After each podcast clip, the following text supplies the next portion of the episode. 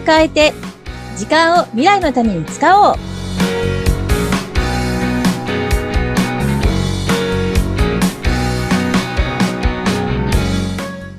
こんにちは。ガッキーこと研修講師の二垣です。こんにちは。今回もお相手は西川貴子です。ガッキー先生、どうぞよろしくお願いいたします。よろしくお願いいたします。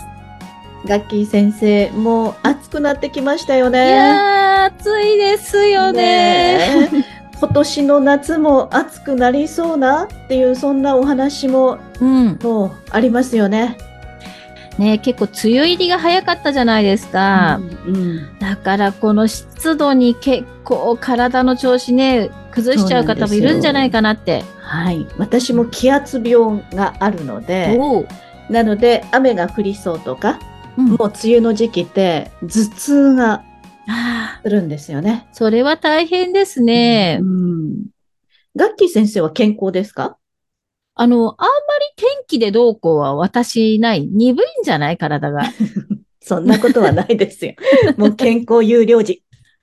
いやっていうか、そうですね。あのーうん。だよくあの、天気が悪い日は腰が痛むとか、古傷が痛むとか、はい。なんか聞くんですけど、うん。あんまり関係ないですね。うん。暑すぎるともうちょっとへばっちゃいますけど、うんうん。でもその、うん、天気の崩れとかはあんまり関係ないですね。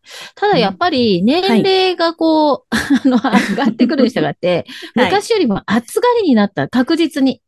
それはありますね。うん。うん汗出るし、みたいな。うんうん。昔、あの、あんまり汗かかなかったりとか、どちらかというと、前にも話したけど、ちょっと体温低めだったりとかはい。したんですけども、うん今は体温もそこそこちゃんと6度台あるし、うんうん。で、元気なんだけど、あの、暑い時に結構汗がこう、だーっと出るように、だんだんなってきてですね、いやー、汗は出ない方がいいなって思うんだけど、まあでも本当はね、あの、代謝して,、してるわけだから、汗出た方がいいんですけど、うんねいや、本当でも体調管理がね、なかなか大変な時期でもありますよね。そうですね。うん。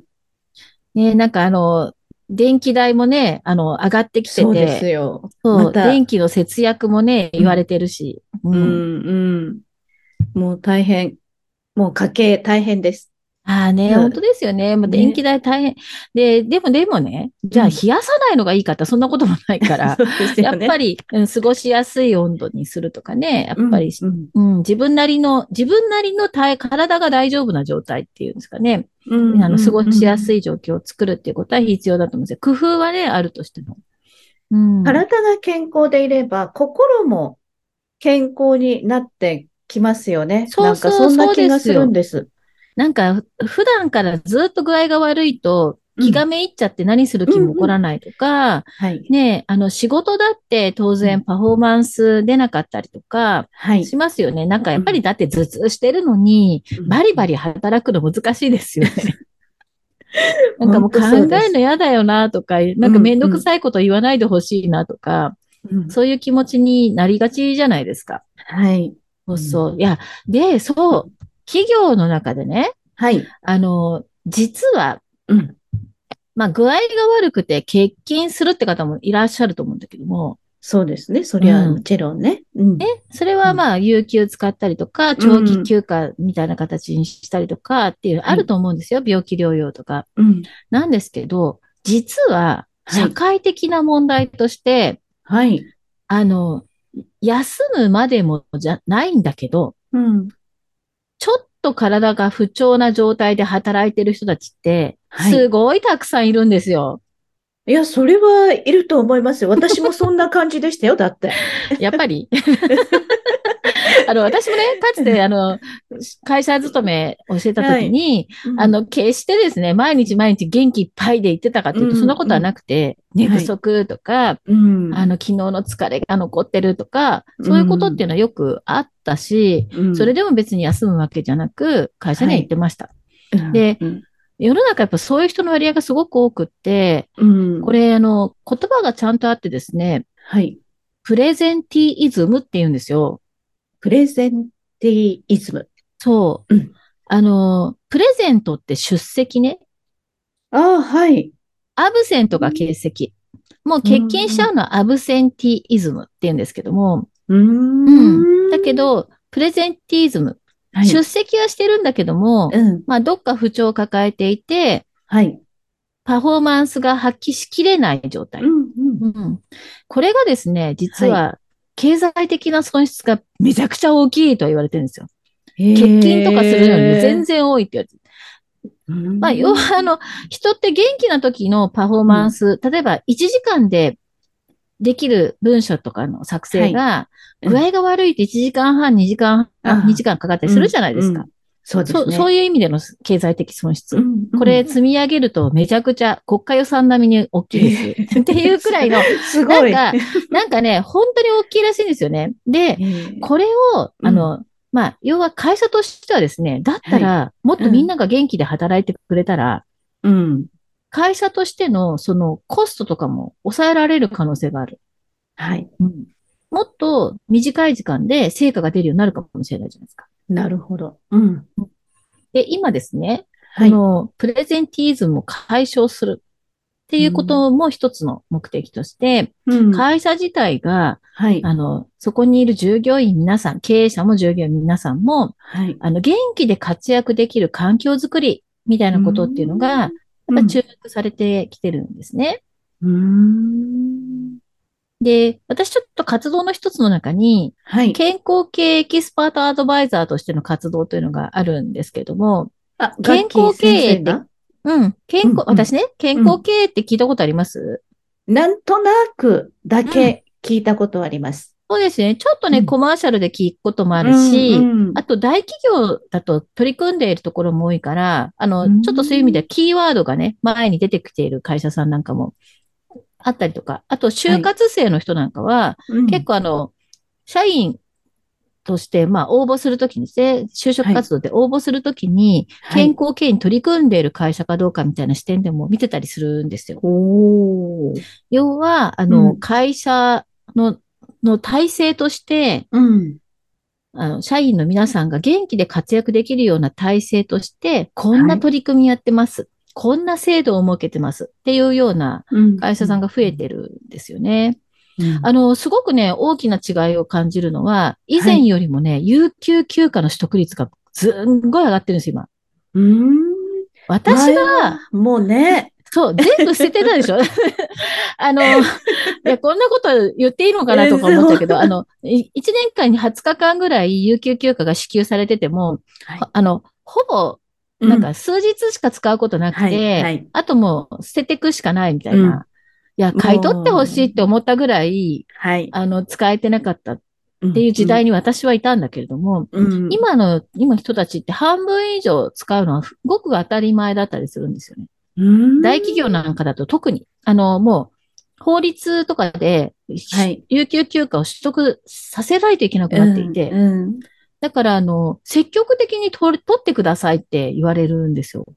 いや、いいですねもうなんて、そう、なんて時代が変わったんだろう でも、そうやって企業がちゃんと努力して、うんあの、社員の、従業員の人たちが元気で働ける環境づくりをしていかないと、うん今って日本の人口が減りつつあるじゃないですか。はい。さらに超高齢化社会。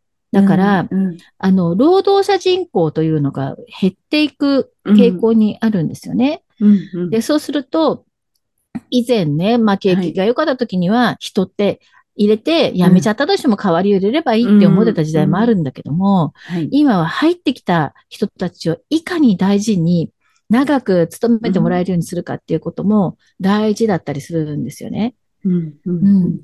でもそれって、あの、やっぱりただ単に甘やかすっていうことじゃなくて、働きがいのある会社だったりだとか、あの、自分自身が成長できる会社だったりとか、っていうことも必要だと思うので、まあ、はい。一律その何、有給休暇の取りやすさだけではなくて、うんいかにその健康に対して気を使えるような仕組みがあったりとか、はいあるいはちゃんとね、健康診断だって受けた後に、もし何かあったとしたら、ちゃんとその検査が受けやすくできるようにしたりとか、はい。いろんな面があるんだけども、うんそういったものをですね、まあ、要は経済産業省がですね、推奨してるわけなんですよ。会社、うん企業に対してそういう取り組みをしてくださいねって。はい。で、それって人に、人ってやっぱり会社の中の財産だから、うんうんあの、それに対して投資をしてくださいと。経営戦略として人に対して投資をしてくださいと。はい。で、その取り組みを、まあ、健康経営というふうに、まあ、名前をつけてるわけなんですけども、うんうんそれを、あの、各社さんが自分、自社にとって必要な取り組みというのを考えてやっている。そう。で、そうやって、例えば病気の人の比率が減っていったりとか、はい。あと、それこそ喫煙率が減っていったりとか、そうですよね、今ね。うん。そうそう、あとね、食生活をちょっと気にして、うん。生活習慣病にならないようにね、防止していくとか、あるいは運動、やっぱり適度にね、運動の機会を作って、うん。体力っていうのを落とさないようにしていこうとか、やっぱり生涯現役とこれ繋がってるんだけども、うん。生涯現役社会のために、要は会社にいる時間が長いから、会社にいる間にちゃんと生涯現役でいられるような仕組みを作っていきましょうみたいな、そんな感じなんですよ。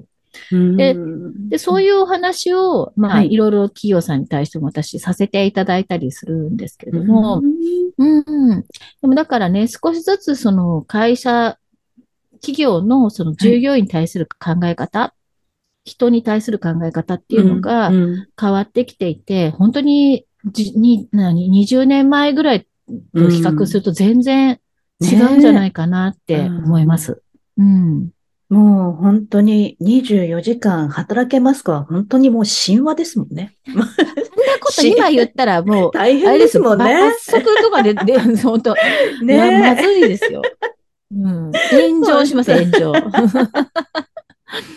そう。でもだから、でもすごくいいことだと思ってて、うんあの、ね、その、は就職した会社、そそこに、そこの中にいることが誇りに思えたりとか、うん。そういう会社の中にいる同僚同士を信頼できたりとかね、そういうふうにもつながっていくと思うし、うんうん。だからねだからその、い大げさな取り組みができなくてもいいと思うんだけども、人を大事にするってどういうことなんだろうっていうこと。を、うん。本質をね、なんか考えられるような企業さんが増えていくんじゃないかなって思います。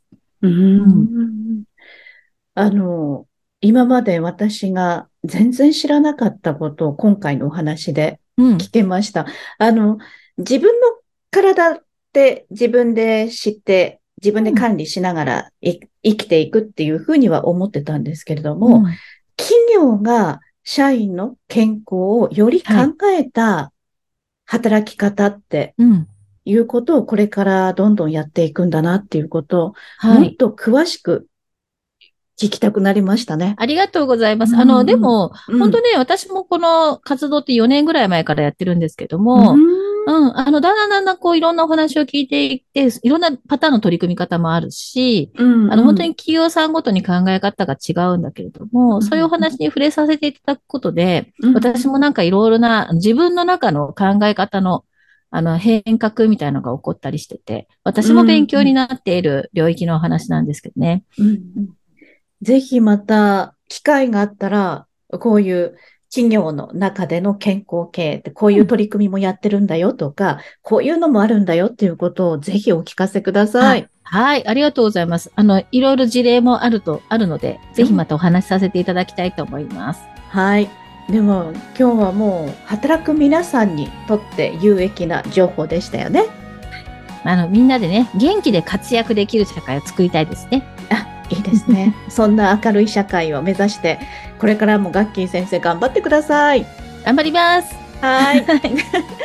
では、ガッキー先生、今回もありがとうございました。ありがとうございました。